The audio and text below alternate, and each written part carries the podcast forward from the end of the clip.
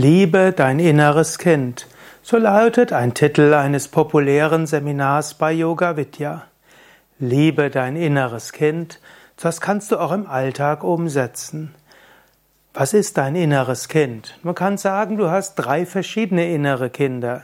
Du hast zum einen das angepasste innere Kind, das immer gleich Ja sagen will und das sich unterwerfen will und das sich klein macht. Du hast zum Zweiten das rebellische innere Kind, also das Kind, das nicht sich anpassen will, gegen alles rebelliert. Und du hast als drittes das spielerische innere Kind. Im Grunde genommen, wenn man sagt, liebe dein inneres Kind, kannst du fragen, welches innere Kind.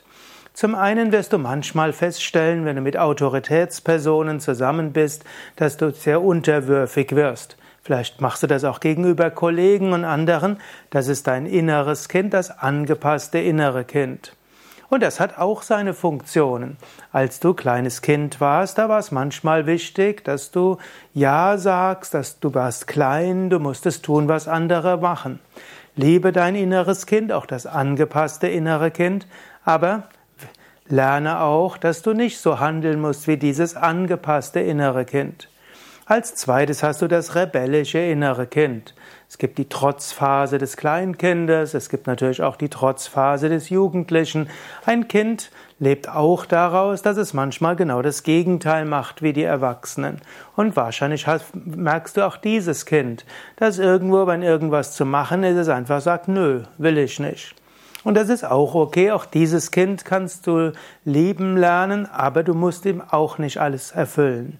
Du kannst ein Kind lieben, ohne alles zu tun. So kannst du auch dein inneres rebellisches Kind lieben, ohne deshalb alles zu tun, was das rebellische Kind sagt. Als drittes hast du das spielerische innere Kind, das kreative, das humorvolle. Kinder lieben es zu spielen und sie können sich mit allem beschäftigen und sie machen aus allem irgendwo ein Spiel. Und das ist auch ein wichtiges inneres Kind. Und meistens, wenn die Menschen sagen, liebe dein inneres Kind, dann verstehen sie darunter, liebe dieses spielerische Kind. Aber es gibt noch andere innere Kinder. Es gibt das verletzte innere Kind, das vielleicht von Eltern oder von Klassenkameraden irgendwo Leid zugefügt bekommen hat. Es gibt äh, das triumphierende innere Kind und so viel mehr. Es kann hilfreich sein, etwas herauszufinden über dein, vielleicht sogar deine innere Kinder und deine innere Kinder lieben zu lernen. Das kannst du unter anderem in dem Seminar Liebe dein inneres Kind zu finden auf www.yoga-vidya.de Seminar.